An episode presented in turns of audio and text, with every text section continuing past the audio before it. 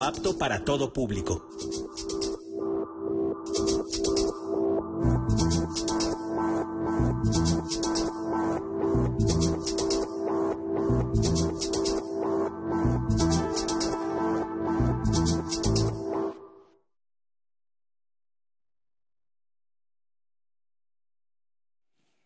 Usted dejará de ser víctima de despojo, abandono, violencia, falta de servicios de salud y desempleo, entre otros, si toma conciencia de sus derechos como persona adulta mayor. Ahí está parte de su poder y su fuerza, conocer sus derechos. Quédese con nosotros. Esto es aprender a envejecer.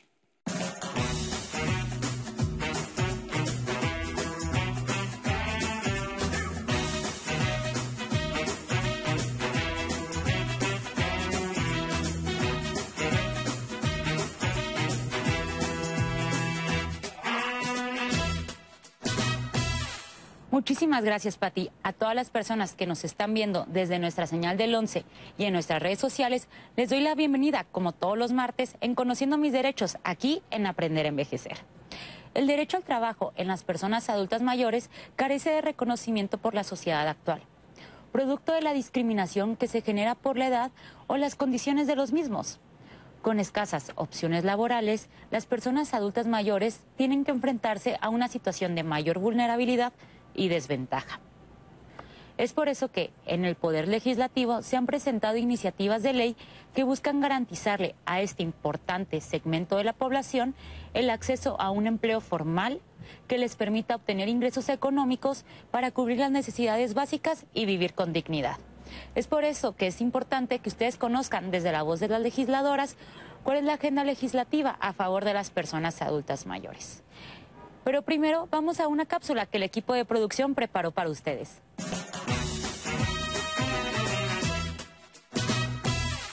¿Sabe usted quién le representa en las cámaras de diputados y senadores? ¿Conoce cuál es el trabajo político previo y la trayectoria pública de las y los candidatos cuando emitió su voto en elecciones pasadas?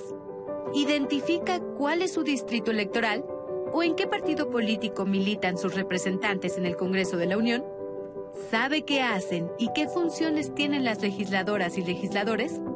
Si respondió afirmativamente a estas preguntas, felicidades. Usted forma parte de ese grupo de la población con amplia formación ciudadana. Ahora bien, ¿sabe qué proyectos de ley y en qué sentido han votado sus representantes en ambas cámaras o qué iniciativas han propuesto? Si no tiene respuesta, le invitamos a que conozca qué se hace en uno de los tres poderes del Estado mexicano en favor de las personas adultas mayores. Para ello, hemos invitado a diputadas y senadoras de todos los partidos políticos para que su voz nos sirva de guía y nos permita comprender mejor sus tareas legislativas. Quédese aquí en Aprender a Envejecer. Y después de esta cápsula es mi honor presentarles a nuestra invitada del día de hoy, la senadora Alejandra Lagüera Reynoso, senadora por el estado de Guanajuato. Muchísimas gracias por estar aquí con nosotros el día de hoy. Me gustaría empezar esta entrevista para que nos cuente sobre la iniciativa que presentó para la creación de la Comisión del Fomento al Empleo Formal de las Personas Adultas Mayores. ¿Cómo sería su aplicación a nivel federal? Hola, Ariana. Primero, muchas gracias por la invitación. Para mí es un gusto el poder compartir justo el trabajo, porque, y en este tema, la pregunta que me haces sobre la Comisión al Fomento del Empleo para Adultos Mayores, normalmente en México cometemos el error de estar legislando algo que para resolver un tema inmediato. ¿Y qué es lo que está pasando con nuestros adultos mayores? Cuando vemos la estadística, en 20 o 30 años, eh, el número de adultos mayores que tendrá nuestro país será, eh, se ha invertido la pirámide poblacional. Cuando vemos la tasa de natalidad de 1960 andaba en el 45% y disminuye al 17%. ¿Qué quiere decir? Que cada vez hay menos niños, y cada vez hay más adultos mayores. ¿Y esto en qué repercute al momento de que se invierte la pirámide poblacional? Pues simplemente en sistema de pensiones, en cuáles son las políticas públicas con las que se va a atender a, a ese número de adultos mayores y específicamente en materia económica. ¿Qué pasa actualmente? Solo el 49% de los eh, eh, de quienes tienen una, un trabajo tienen derecho a biencia. Es decir, la mitad de la población que trabaja no tiene acceso a un sistema de ahorro formal. ¿No? Este, eh, eso es un problema. Segundo, el 50% de esta población, ¿en qué se traduce? En que no está teniendo un, un mecanismo para el día de mañana que deje de trabajar, ¿cómo se va a mantener? Tercero, ahora se viene un, otro tema cuando la gente se jubila, ya sea por la edad, 65 años o el número de años que, que, que, habrá cotizado, esos de quienes tienen un sistema de pensiones o derecho a audiencia. De esta parte, ¿qué es lo que sucede y que normalmente ha sido un vicio que se ha establecido, y debo decirlo, tanto en la iniciativa privada como en el sector público? Normalmente a la gente se le asegura con un salario mínimo. ¿Para qué? Porque es una forma de pagar también menos la cuota de seguridad social y entonces el día que se jubilan, se jubilan con un salario mínimo que no da para vivir dignamente. Y entonces, ¿qué nos encontramos en política pública? Pues hay un apoyo económico que tampoco da para vivir dignamente. Es decir, 2.200 pesos. Bimestrales. Bimestrales. Para un adulto mayor no le da para poder pagar los servicios y no le da para vivir dignamente en esta etapa. Y regreso a la estadística, considerando el 50% podrá tener quizás una pensión y el otro 50% solamente tiene acceso a ese monto. ¿Qué es lo que pasa ahora? Nos encontramos y que, mira, no sé si están de acuerdo conmigo, pero ¿cómo los extrañamos? A los adultos mayores en los supermercados que ayudaban a guardar las cosas y que era una forma en que ellos se hacían de un recurso adicional para vivir durante este año de pandemia que hemos tenido, su ausencia se nota, hay que decirlo.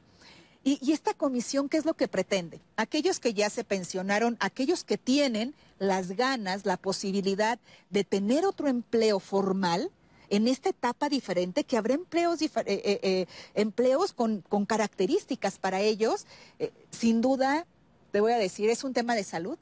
El que los adultos mayores estén ocupados, también les traen bienestar. No solamente es un tema económico. Y entonces este consejo lo que pretende es justo diseñar este empleo formal que se ocupa. Está en una etapa de revisión, de aprobación en la Comisión de Desarrollo Social, pero yo estoy convencida que lo que tenemos que hacer hoy es legislar las necesidades para estos adultos que en 10, en 20 años estarán en esta etapa o estaremos en esta etapa donde es importante desde ahora eh, eh, eh, se, se puedan aprobar y diseñar esas políticas públicas. Entonces, con esta comisión que está usted intentando crear para el fomento al empleo, si uno está pensionado, aún así podría tener otro empleo y recibir la pensión. Sí, es lo que pretende esta comisión, tienes que diseñar la política pública, porque no se trata, porque también hay que ver las condiciones, insisto, es un tema de, seguridad, es un tema de salud, es un tema de bienestar económico, es un tema también de independencia. Eh, y entonces no se puede, no podemos hablar de hay que ampliar la edad para que entonces sigan trabajando y se jubilen. No, son características diferentes. Eh, y el tema justo es que no tengan que renunciar a su pensión, sino que el empleo formal que puedan tener después de pensionados sea el complemento para que les dé para vivir dignamente. Ok, muy bien, me parece esta a mí muy interesante, pero también presentó otra iniciativa igual de importante, que es para balancear el trabajo, el, más bien el trabajo y la familia. Sí. Y esta, ¿cómo podría impactar a las personas adultas mayores? Ay, híjole, mira, esta agenda de, de balance trabajo-familia, lo que es también se le llama conciliación de vida laboral y familiar. Eh, ya van varios, varios años en que la estoy trabajando desde que era diputada en la anterior legislatura para que en México se reconociera el Día del Balance Trabajo-Familia. La OCDE tiene un estudio que hace de las entidades en México este, y hay una vinculación importante sobre el factor, eh, eh, le llaman ellos vida-trabajo, es decir, el tiempo que tú le inviertes a tu vida y el tiempo que le inviertes al trabajo. Y cuando se hace un análisis, y más, eh, eh, luego pongo el ejemplo de Ciudad de México y su zona metropolitana o las grandes ciudades, el tiempo que se le invierte al trabajo no solamente es el horario de oficina, cuánto tiempo le inviertes en el traslado a tu trabajo y eso puede representar cuatro horas todos los días. 24 horas. Y eso es parte de la vida laboral. ¿Y qué pasa con la vida personal y familiar? Ya no hay tiempo. Y se relaciona con qué? Con la necesidad de la atención de adultos mayores, con la necesidad de atención a los niños, a los adolescentes, y esto tiene una vinculación directa también con el tema de inseguridad. O sea, e, es un factor tan importante para regresarle la vida comunitaria a la, a la sociedad, que es lo que se ha dejado de tener. Y entonces, bueno, se aprobó y se reconoció en México eh, ya eh, el primer domingo de junio, el día balance trabajo-familia. Pero además de eso, es toda una agenda legislativa. El teletrabajo forma parte del balance trabajo-familia. ¿Cómo recuperamos? Perdón, pero para las personas que no saben qué es el teletrabajo. El teletrabajo es el trabajo a distancia. Algunos le llaman home office. Ok. Es el uso de la tecnología para el trabajo a distancia que recién se acaba de publicar el 11 de enero, pero que fue una iniciativa que presentamos desde el 2018 en el marco, digamos, eh, formando parte de este balance trabajo-familia. ¿Cómo recuperamos los tiempos de vida de las y los trabajadores para su familia, para su vida, para su salud, para su educación, para su vida social, estos tiempos que se han invertido en los, en los traslados y que la pandemia nos hizo ver que sí se puede aprovechar la tecnología, que sí se puede aprovechar ese tiempo, que la gente puede ser más productiva y que tenemos que buscar que la gente también sea más feliz, ¿no? Perfecto, senadora. Este, y además, otra iniciativa que presentó es la, la, reforma al artículo primero de la Constitución en materia de políticas públicas a toda la población y especialmente a los que se encuentran en situación de vulnerabilidad. Este, ¿Cómo ha avanzado esta propuesta, esta reforma al artículo primero? Mire, en, las reformas, debo decirlo, cuando es una reforma constitucional es mucho más lento porque se ocupa de dos terceras partes en su votación. Este, digamos que no es tan sencillo. Ahí sigue, sigue estando pendiente en la Comisión de Puntos Constitucionales, pero lo más importante, eh, creo yo, cuando uno hace una propuesta es el buscar la causa que quiere acompañar. Y en esta, en esta, eh, la causa que acompañamos es eh, justo el bienestar de todas eh, eh, las mexicanas, los mexicanos, los niños, las niñas, el que se tenga a, pues el que las políticas públicas tengan una atención no por un gremio, sino para toda la familia, para todas las personas. Perfecto. Ahorita regresamos, vamos a ir a un corte primero y ahorita volvemos con la senadora Alejandra Lagüera Reynoso.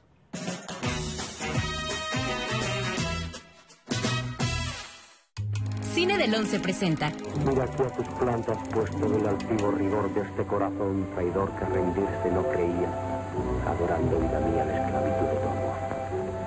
Callad, por Dios, don Juan, que no podré resistir mucho tiempo sin morir, tan nunca sentir afán. Callad. No es verdad ni bien. Don Juan Tenorio, con Gloria Morel y René Cardona. Martes al mediodía. Todos recordamos las caravanas, pero eh, ¿cuál fue el impacto en el país? ¿Muchos se quedaron en el país o cuántos llegaron del otro lado? O sea, danos ese recuento. Hay un conjunto amplio de personas que fueron regresadas a México. Hubo otro tanto que fue retornado desde Estados Unidos a sus países de origen y otro tanto que sí se quedaron en las ciudades fronterizas del norte de México. México Social, martes a la medianoche.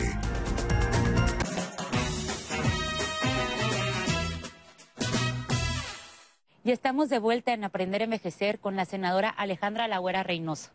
Y esto de la telesalud y la telemedicina, por ejemplo, con los pueblos indígenas de nuestro país, ¿cómo se podría aplicar para que también son de las personas que tienen menos acceso justo a los... Porque además, fíjate, y más con estas, eh, eh, con la población, por eso digo, luego se piensa que la tecnología es para atender a determinadas élites y no. E, el, beneficio es justo para acercarlo a esas poblaciones. Imagínate en comunidades y pueblos indígenas donde tú puedas dar la atención eh, eh, con médicos que puedan además dirigirse en el dialecto con la población. Este, insisto, es muy complicado que los médicos se trasladen. Y aquí algo fundamental no solamente es un tema de salud para poder concretar eh, eh, eh, esta reforma que además ya aparece en Gaceta y, que bueno, el tiempo luego no nos alcanza para presentarlo ahora, aunque es a distancia, diríamos en el Pleno del Senado, pero que esperemos avanzar muy rápido, porque también tiene que ver con un tema de conectividad. ¿A qué me refiero? A que ahora para combatir la pobreza no es suficiente con que haya un apoyo alimentario, hay que generar desarrollo llevando la conectividad a las comunidades más alejadas. Entonces, imagínate en una comunidad indígena donde ese consultorio médico que normalmente está vacío porque no hay médico, ¿no? Este que es muy común, bueno, se tenga el equipo y la conectividad suficiente para que desde ahí pueda atender un médico a distancia en el dialecto de la comunidad y pueda generar esta confianza de, de revisar la salud en la parte preventiva y de primer nivel. Me parece excelente, esperemos se pueda aplicar pronto. ¿Qué le parece si vamos a esta pregunta del público que tienen preparado para nosotros para que nos ayude aquí a contestarla? Adelante. Bueno, yo pienso que tenemos derecho, todo el mundo tiene derecho a la vida, ¿no? Por un lado. Por otro lado, pienso que, que en México como, como, que no se dan las condiciones para que todo el mundo este, tenga una vivienda, ¿verdad? Como que es bien difícil este, que adquieras una vivienda, ¿no? Entonces mucha gente pues se la pasa rentando porque y, y, a veces los ingresos no son lo suficientes como para pagar una renta y alimentar bien a la familia. Bueno, senadora, ya escuchó la pregunta de María Eugenia de cómo desde el Senado le podríamos ayudar para una vivienda digna, para poder tener acceso a estas viviendas. Fíjate que el, esta pregunta es súper importante porque además tiene que ver con algo de lo que platicamos al inicio y es el tema de seguridad social de los adultos mayores, es decir, el, empleo, ¿no? Actualmente, de las personas que tienen acceso a un empleo, solo la mitad tiene acceso a, a, a, a una derechohabiencia. ¿Qué, ¿Qué quiere decir esto? Sistema de pensiones o retiro, pero además también la prestación de la vivienda. Y todos, ese otro 51, 52%, que si lo trasladamos para darnos una idea en el tema de salud, es todo lo que no atiende IMSS, ISTE, SEDENA, Pemex, este, es decir, todo lo que podría ser INSABI o sistemas de salud estatal, que no tienen un sistema para acceso a la vivienda como se tiene en, en Infonavit sí. o en Fobiste, ¿no? O sea, para, para entender esta parte. Entonces, ¿qué es lo que se tiene que hacer? El, se diseñe justo la aportación voluntaria para, para Infonavit, este, para que puedan cotizar en Infonavit. Que incluso hay que, hay que impulsar más porque en el IMSS sí hay un esquema de seguro voluntario, se le llama. Quien no tiene seguridad social puede comprar en el IMSS, que fíjate, poco se sabe, pero que es algo súper útil. Puede pagar al año una cuota este, y hay diferentes tipos de seguro voluntario y uno de ellos incluye para que puedan cotizar para vivienda. Este, pero segundo, les comparto, porque además es otro tema que me parece para mí muy sensible, y es el tema de los migrantes. Y muchos mexicanos, yo soy de Guanajuato, y en Guanajuato decimos que quien no tiene un familiar en Estados Unidos, un conocido en Estados Unidos, es que no es de Guanajuato. ¿Por qué? Porque hay uno de cada cinco guanajuatenses viven en Estados Unidos. Uno de cada cinco. Ajá. Entonces todos tenemos familiares este, en Estados Unidos. ¿Y, ¿Y por qué me lleva al tema de migrantes? Porque propuse una iniciativa para que las remesas se pudieran utilizar y los migrantes tuvieran acceso a los créditos de, de Infonavit. ¿Y, ¿Y bajo qué lógica? Cuando emigran a Estados Unidos no se van de por vida cuando ya logran jubilarse, ellos quieren regresar a México, quieren regresar a su lugar de origen. Y lo que nos dicen es, ¿y a dónde regreso si cuando me fui no tenía casa? Y más cuando se lo llevan los padres de familia, es decir, a un niño, a un joven que se lo llevaron y dicen, yo quiero regresar a mi tierra y a dónde regreso si no tengo vivienda. Y entonces lo que propusimos es, oye, tanto se presumen las remesas, que es lo que sostiene la economía del país, ¿Qué pasa si un migrante con su remesa puede pagar desde Estados Unidos una vivienda en nuestro país? Y que puede ser una vivienda para el que vive allá o una vivienda para la mamá, la abuelita, la esposa, la hermana, o sea, lo que quieras que vive en nuestro país. Que ese es el problema para muchas familias. Eh, eh, eh, y como bien lo comentaban, es muy complicado tener una vivienda digna así, porque para tener una vivienda digna se ocupa tener un empleo que cotice en Infonavit o en Fobiste para que puedan tener acceso. Y, y, y, ya nos lo dice la estadística, cuánta población tiene acceso a un empleo formal. Entonces, ya lo propusimos, desgraciadamente debo decirlo, se resistieron, Infonavit no quiso y se rechazó. Pero yo insisto que es una vía. Vamos, si ahora eh, ese, eh, eh, el Banco del Bienestar va a captar las remesas de los migrantes, lo mismo podría captar a través de esa remesa el pago de una vivienda en nuestro país. Porque si no, luego, ¿a qué nos lleva a esta gente por querer tener una vivienda? ¿Qué es lo que hace? Hacer su vaquita con los ahorros que puede ir generando de por vida, ¿no? O con las remesas que reciben. ¿Y esa vaquita para qué le da? Como coloquialmente le decimos, pues para comprar un terrenito, ¿no? ¿Dónde son los terrenos más baratos? En las zonas rurales. Los que no son regulares los que no tienen acceso a luz, los que no tienen acceso a los servicios básicos. Y normalmente en esos fraccionamientos, en esas zonas irregulares, es donde viene comprando esta población vulnerable. ¿Y luego qué hacen? No, pues hacen otra vaquita para hacer el cuartito, ¿no? Y, esa vaquita les alcanzó nomás para las paredes. Y entonces el techo ya viene de lámina. ¿Qué pasó? Ni tuvo una vivienda digna, su vulnerabilidad incrementó ¿Y qué pasa? Pues finalmente termina la gente no saliendo de la pobreza, sino metiéndose más en la pobreza. Entonces, ¿qué mejor que utilizar y, promover, insisto, varias vías?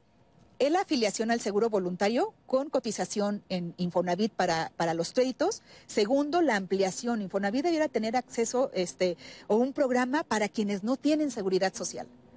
Porque no es suficiente con que se tenga el derecho a la salud, este, sino que, y, lo hemos visto en México y en todo el mundo, se habla de salud y seguridad social junto. ¿Por qué? Porque el tener una vida digna ocupa de estas dos, eh, eh, digamos, estos dos elementos fundamentales. Y este, si no tenemos, de nada va a servir que tengamos un INSABI, pero si por otro lado no tienes un programa que atienda de manera integral eh, la pobreza este, y, no solo, y, en esto tiene que ver la parte patrimonial, que es la vivienda. Muchísimas gracias, senadora, por su tiempo, por la información tan valiosa que nos dio. Ahora nos despedimos, pero los dejo con una cápsula en zona tecnológica con Alan Calvo.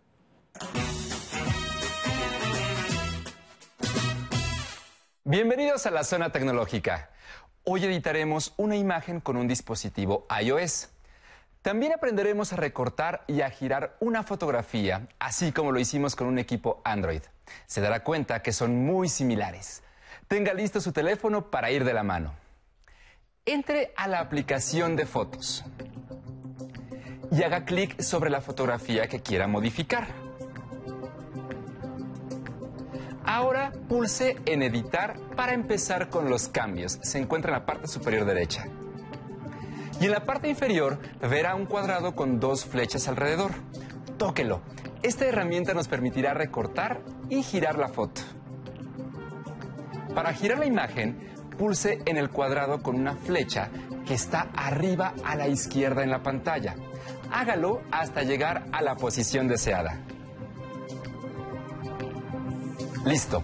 Ahora, para recortarla, toque una de las esquinas y deslícela sin despegar el dedo para ajustar el cuadrado a su gusto. Vamos a ver cómo es. Tomamos una esquina y recortamos la imagen. También podrá hacerlo por la relación de aspecto preestablecida, es decir, de fábrica. Para ello, deberá seleccionar en la parte superior derecha, en el pequeño rectángulo que tiene diferentes figuras dentro. Pulse sobre él Vamos a ver, deslizamos estas opciones y estas son las relaciones de aspecto que tenemos. Solamente debe de pulsar sobre ellas para poder elegir alguna y vea cómo va cambiando el recuadro, el tamaño de la imagen. Listo, una vez que haya finalizado, toque en listo para concretar las acciones.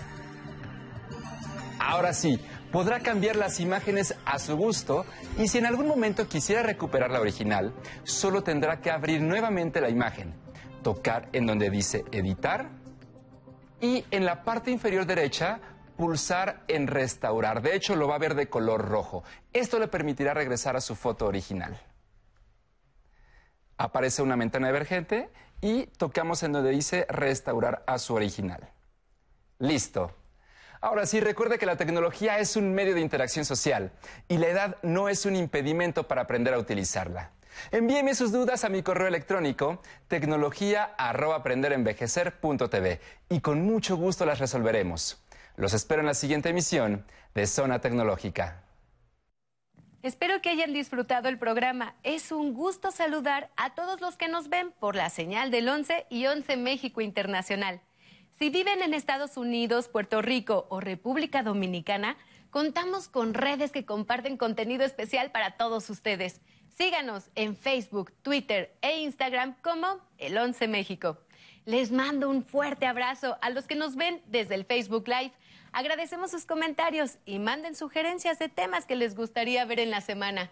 Y para que sigan disfrutando nuestros programas, los pueden encontrar en nuestras plataformas digitales. Descarguen la app del 11, Video en Demanda. Suscríbanse en YouTube para que no se pierdan los programas y dejen sus comentarios. También estamos en Spotify como Aprender a Envejecer, por si ustedes prefieren escuchar los programas. Recuerden que estamos atentos de las opiniones que nos hacen llegar por diferentes medios. Tenemos nuestro teléfono en el 55 51 66 40 00 y en el correo de público arroba aprenderenvejecer.tv. Antes de cerrar el programa, invite a la familia a disfrutar la vida bailando al ritmo de la siguiente pieza musical. ¡Vámonos!